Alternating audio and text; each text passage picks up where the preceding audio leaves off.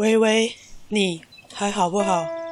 我是鸡蛋糕，也是一位现役忧郁症患者，在这里说书好不好？我会跟你聊聊一位忧郁症患者大休息期间的阅读日常。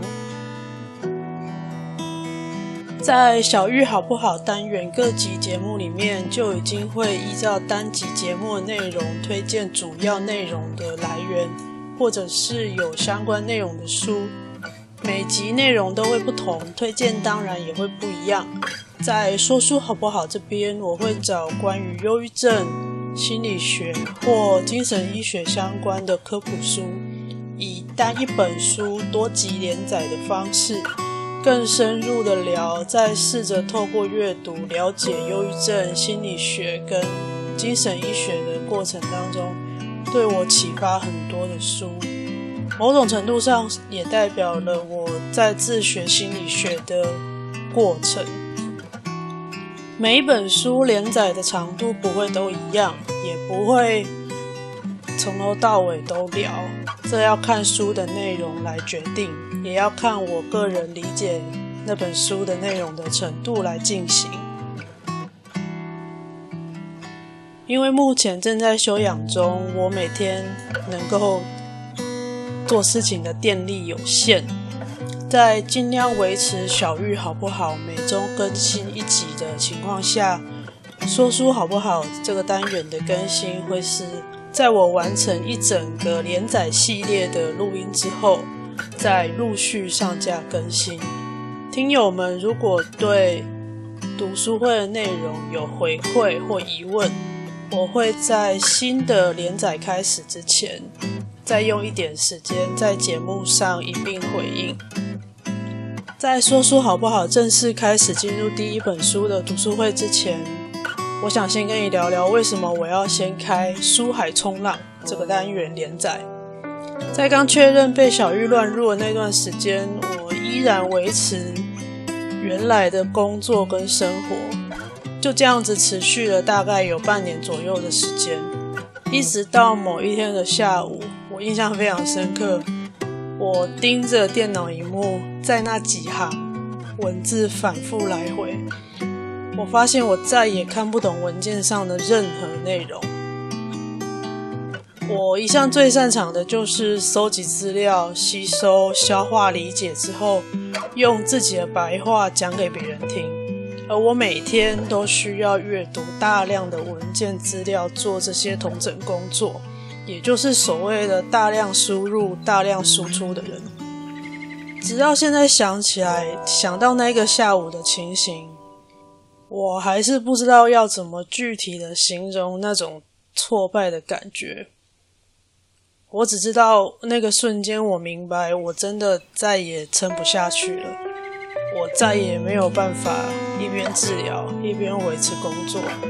虽然医生说有一些人是可以的。是，也许你在职场上，在同侪当中，有一些人是一样有被小郁乱入，他得了忧郁症，但是你看不出来，他是可以正常工作的。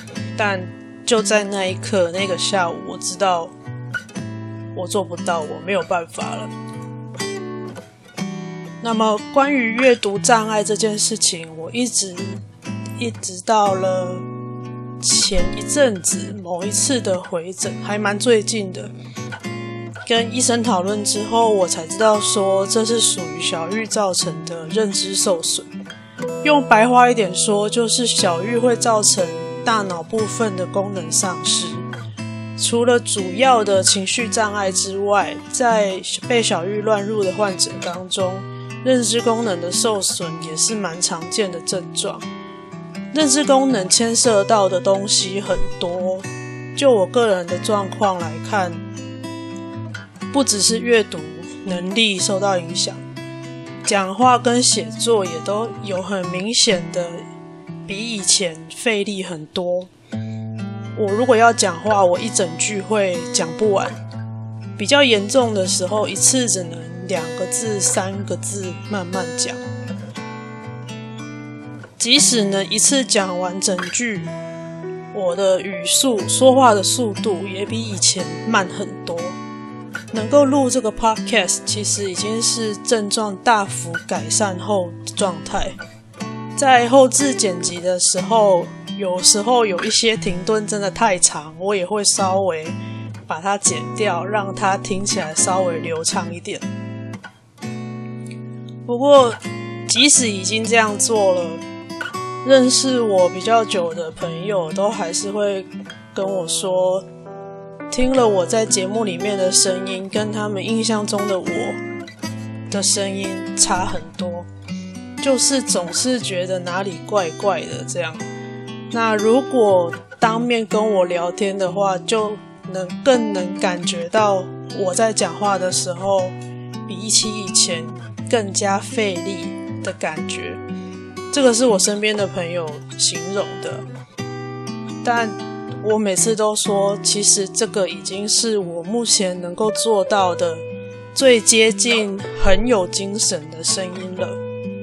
写作的话，我目前是边念边写，打字敲键盘跟以前一样，中英文我都可以盲打，这个相对比较简单。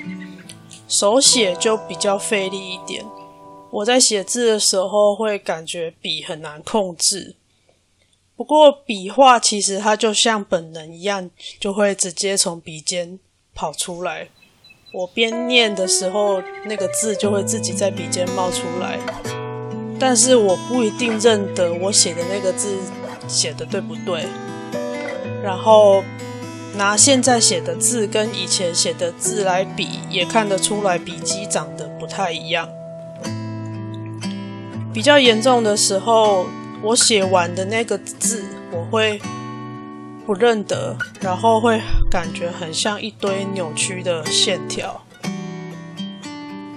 现在状况有慢慢在改善，我已经可以开始读一行一行的文字，但是如果它是一大块的字排版都挤在一起的那种段落，我就会看不懂。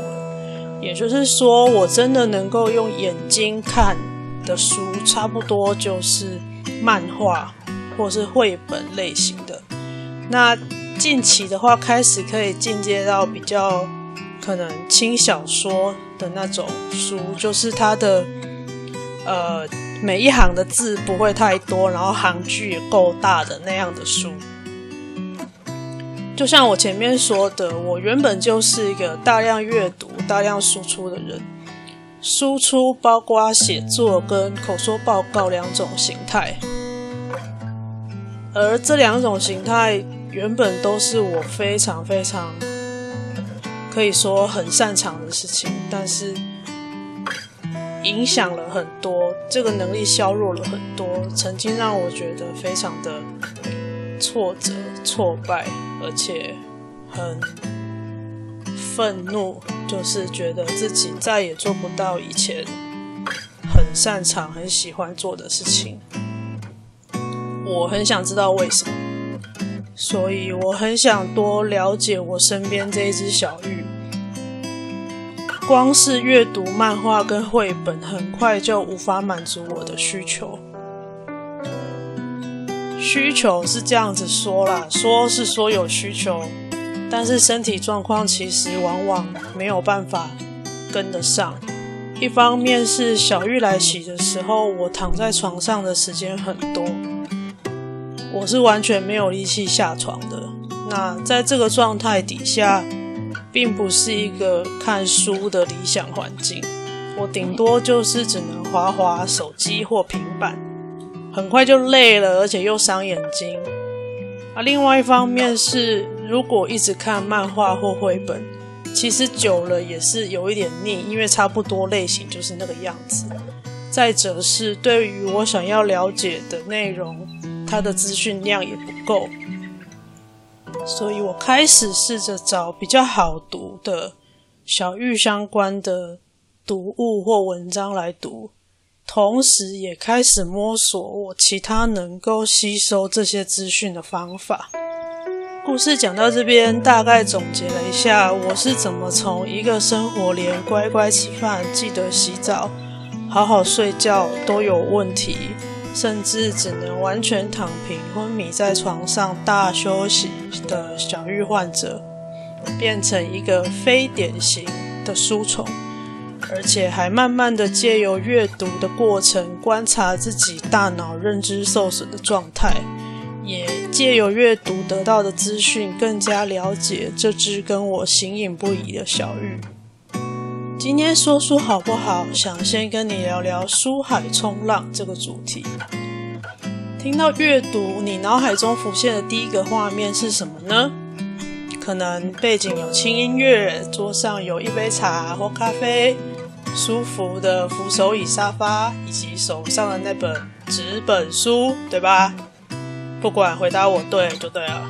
OK，对大多数人来说，阅读。就是透过眼睛看纸本书，那有一些视力不方便的人，可能他需要透过触摸点字，但那个点字其实还是印刷在纸上面的。我是一直到小玉乱入之后，才知道阅读是一连串很复杂的大脑讯息的处理过程。首先，你需要有视觉或触觉。再来，经由大脑辨识文字，然后经过个人的思考或想象的过程，才能够得到阅读的资讯。这是一连串非常复杂的大脑活动，也需要大量的学习跟练习，并不是那么理所当然的事情。同时，它也是非常消耗大脑能量的活动。在我发现自己的阅读障碍之后，阅读这本书就成为一件很困难的事情。到目前为止，纯文字阅读大概可以维持十五到六十分钟左右，要看当下我的电力状况，还有文字内容的烧脑程度。越烧脑，我能看的时间就越短了。当我电力耗尽之后，我就会开始头昏眼花，完全无法维持专注力，甚至会无预警的断电。呃，我说的断电这个现象呢，其实就是像手机电量太低，直接被强制关机那样。别人看起来我是直接就睡着了，但是当事人我自己，我并不知道我睡着了。是一直到突然惊醒的时候，才意识到我刚刚好像失去意识了，断电了。我没有睡着的感觉，当然也不会有睡饱的感觉。如果没有旁边的客观的参考物，比如说从天亮变成天黑，或者是手表上的时间，我没有办法感觉到。从我闭眼到睁眼，有时间流逝的感觉，只是好像眼睛闭上又张开这样。那如果用我一个非常好的朋友的比喻的话，就好像闭上眼睛进入异次元，然后张开眼睛有个灯来台湾这样。我有询问过我的医生跟心理师。这个断电的现象，就像我刚刚比喻的手机强制关机一样，它比较像是一种保护机制。只是一般人如果累了、疲倦，会打哈欠，感觉想睡觉，然后就会有一些准备，你就可以去休息或睡觉。但是我就是前面的感觉通通都没有，就直接跳到最后一个步骤，睡觉，直接啪。关机。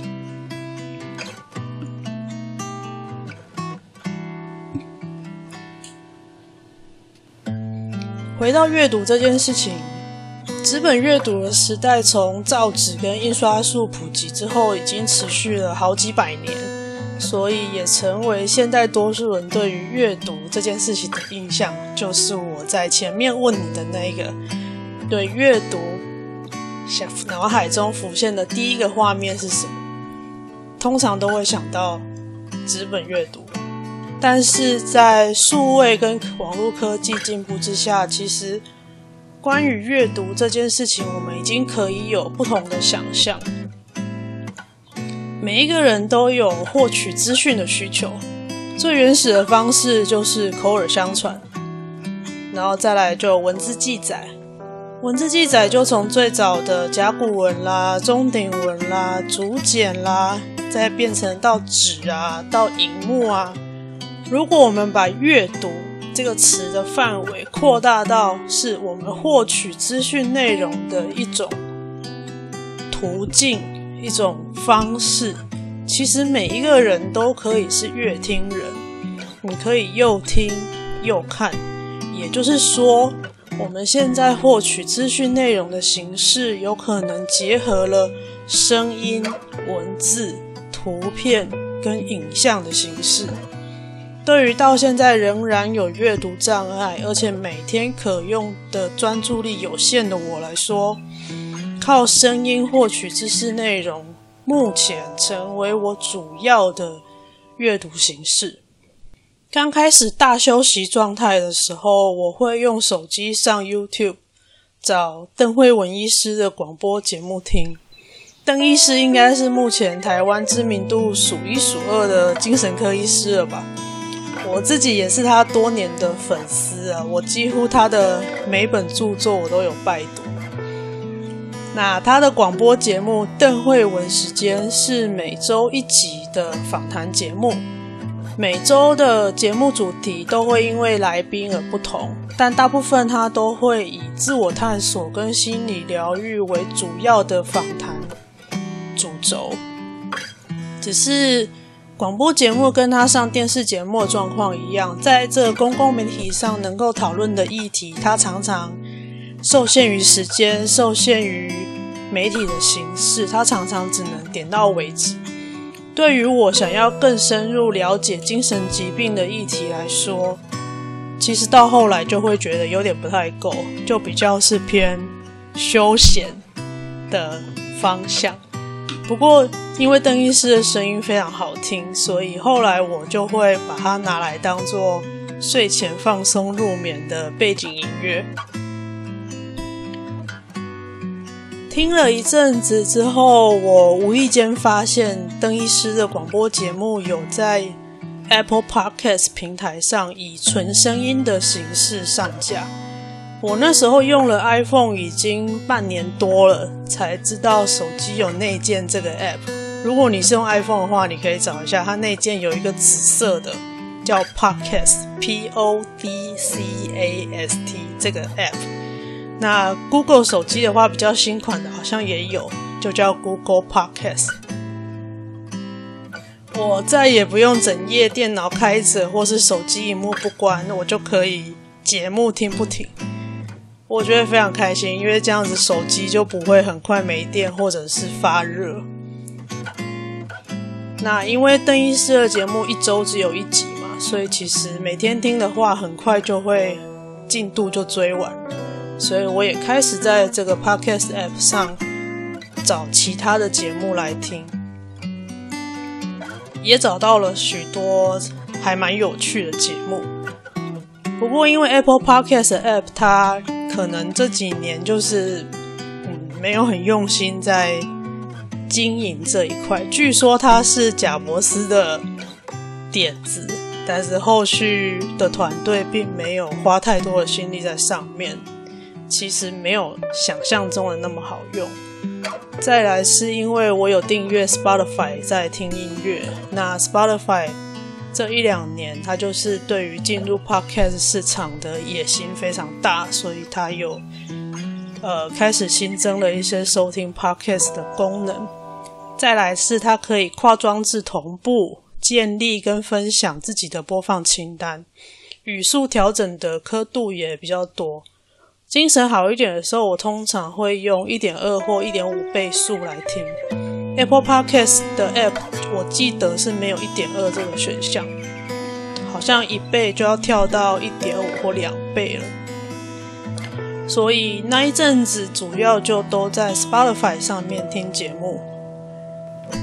之后我又改用了其他的平台，不过这个我可以之后再跟大家聊。今天主要就先聊。我比较常听的有趣的节目，除了前面提到过的邓惠文时间之外，接下来我就以不同的主题推荐大家几个我在床上大休息时光的时候陪伴我度过的有趣节目。首先是我目前最爱的，也是常常成为台湾地区排行榜第一的百灵果 News。节目名字听起来很像邪教，节目名称也确实跟邪教一样有毒，让人上瘾。主持人 Ken 跟 Kylie 会用百灵果。中英文双语的方式跟大家聊国际新闻，但其实呢，他们的乐色话才是节目的本体。自从我被小玉乱入之后呢，其实我已经忘记该怎么笑了。但是在他们的垃圾话里面，凯莉的大笑跟打嗝，总是会让我想起以前那个很大喇喇的自己，还有那个已经在天上的阿妈，每次听到我。那样子大笑就碎碎念的样子，我在很短的时间之内就把他们近两年发布的节目全部都听完了。除了聊国际新闻之外，他们近期还有推出读书会、讨论书，还有 KK Show 这个访谈节目。我会开始制作 Podcast，也是因为凯莉好几次的鼓励。这个说书好不好的单元也是受到他们的启发。这件事情我在之前的开杠后母后有提过了，是那一期的彩蛋。如果你没听过的话，你可以再回去听二二八的开杠后母后。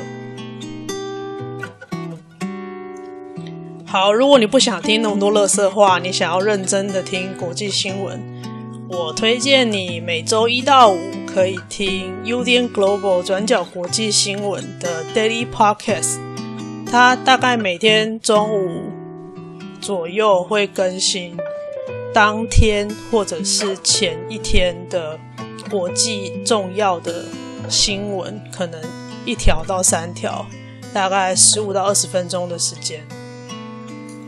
那另外还有敏迪选读跟转角国际重磅广播，他们是每周更新一次，就会回顾这一整周重大的新闻。那转角国际重磅重磅广播，他会挑一个或两个话题，深入的聊，可能四十分钟到一个小时。题外话，资深驻外记者范琪斐在 Light Day 周一到周五。YouTube 每周四，它都有国际新闻的影音节目。这个不是 Podcast，当然是我题外另外推荐，因为我都会固定收看，顺便推荐一下。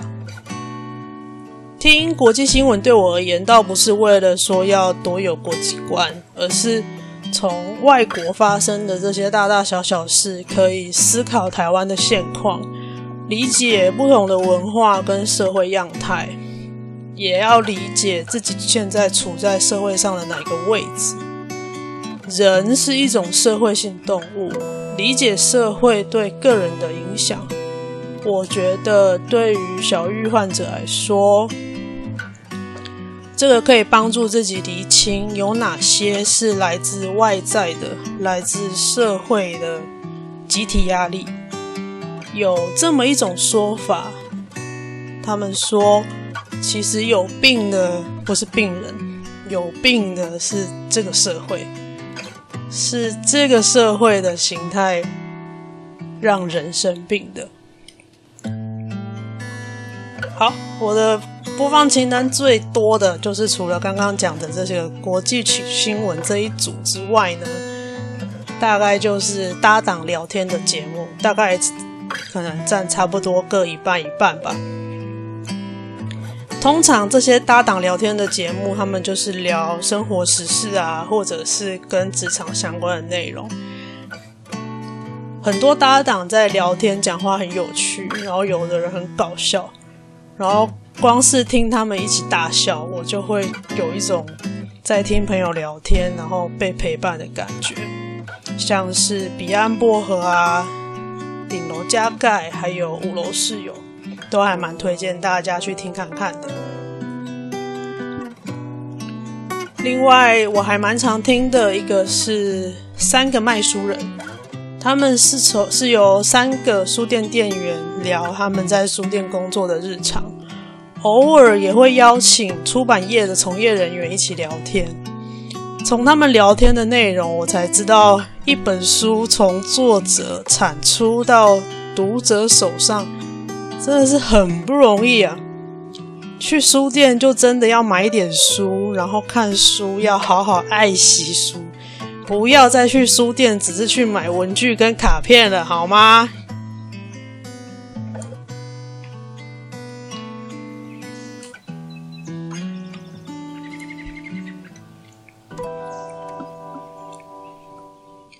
那知识类的节目，我常听的有三个，一个是知识好好玩。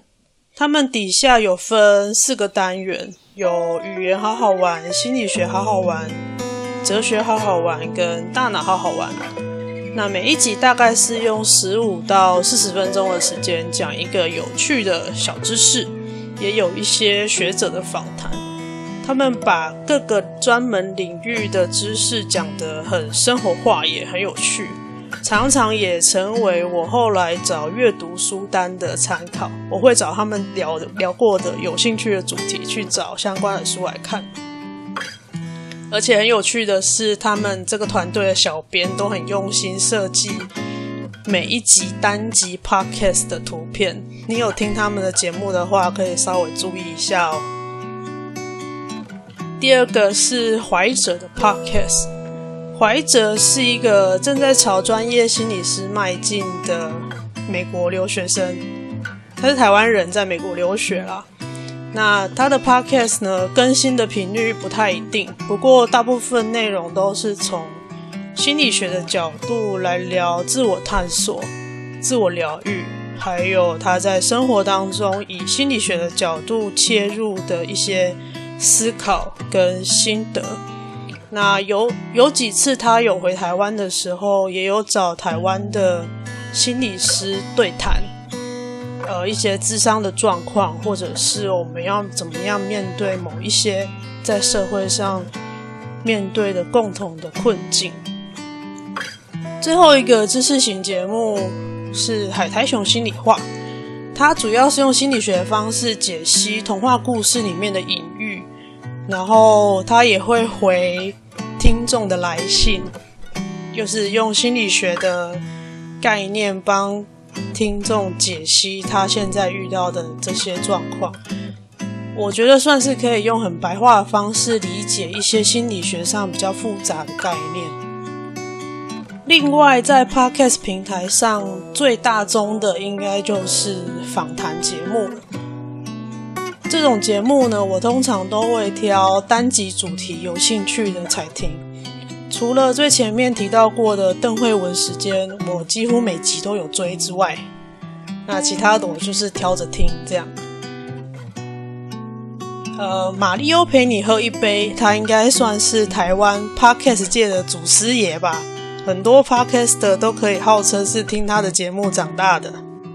我特别喜欢他最近第三季第九十九集访问文化部长郑丽君的那一集，讲了非常多台湾的呃文化建设的愿景，还有文化的素养、文化的养成。然后感官一条通，他有很多的艺人会去受访。主持人小树非常厉害，他可以透过声音的衬托，呈现这些艺人他们在荧光幕前不同的面貌。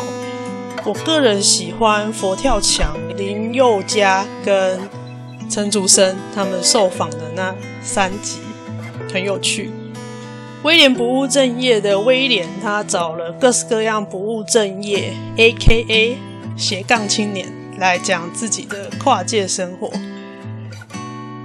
好奇杠铃则是找了运动产业的从业人员，这些从业人员很多次纯粹喜欢运动，然后就一头栽进运动产业，然后所有的专业知识都要从头学起的一些呃教练或者是经理人。如果你对旅外台湾人的故事有兴趣的话，那你也可以去找找看。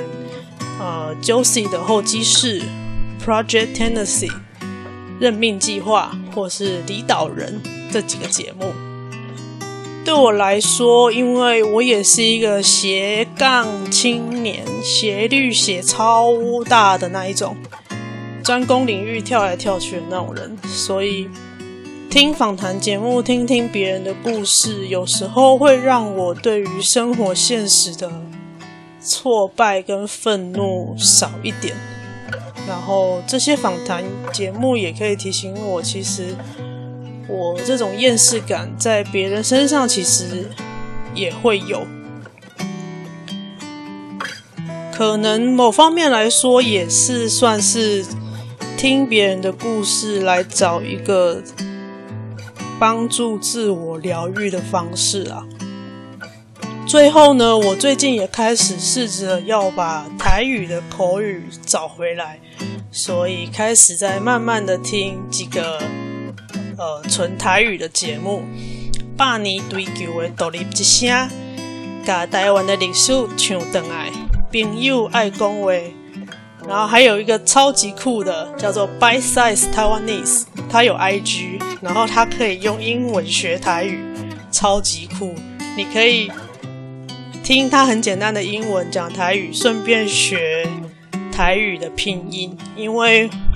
呃，我们在讲台语、使用台语的人，读掉、公掉、不练灯以外，跟不八级，就是我们会讲台语，但是其实我们不认识字，所以在台语其实我们是文盲啊，我们没有办法写，只会听跟说。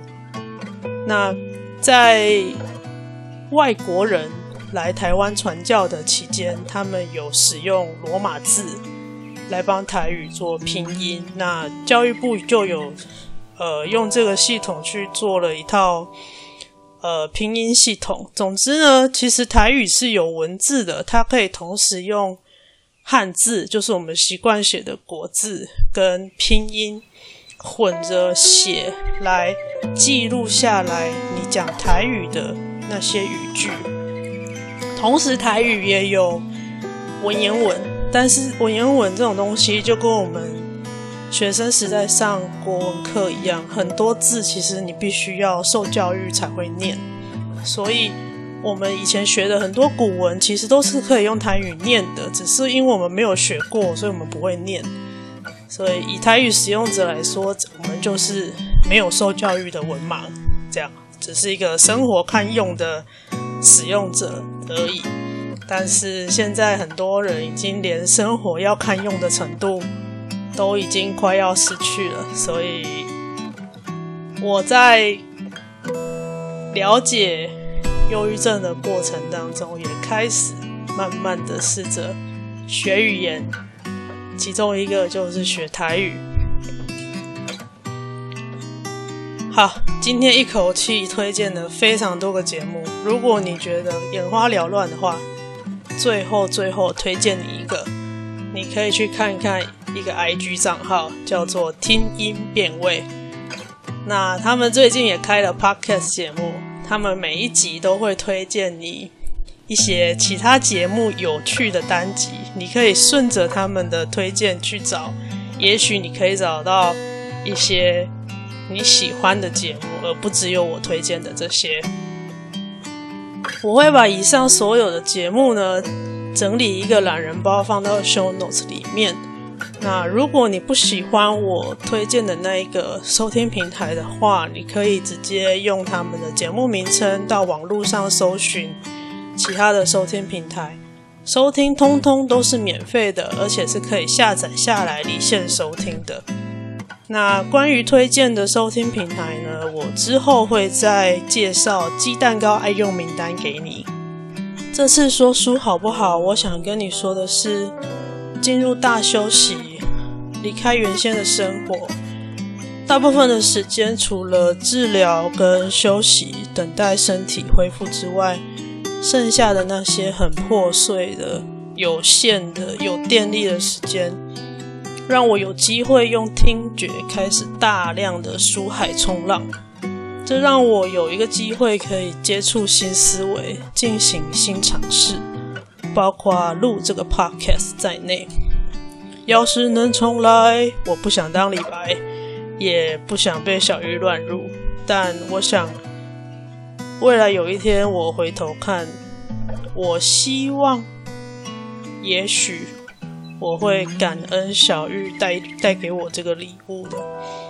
不是在此时，不知在何时，但是，也许会有那么一天啦。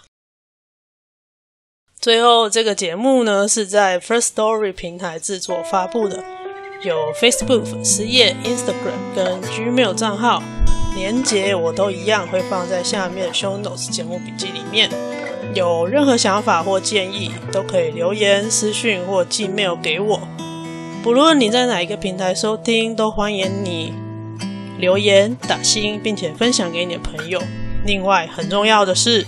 抖内功能已经上线喽！一次五十块，一杯蜂蜜红茶的钱，抖内鸡蛋糕，让鸡蛋糕未来有机会可以做出更好的 podcast。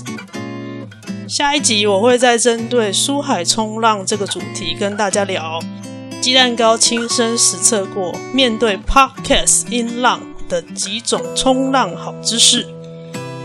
好啦。我是天桥下书海冲浪的鸡蛋糕，说书好不好？下次再说，拜。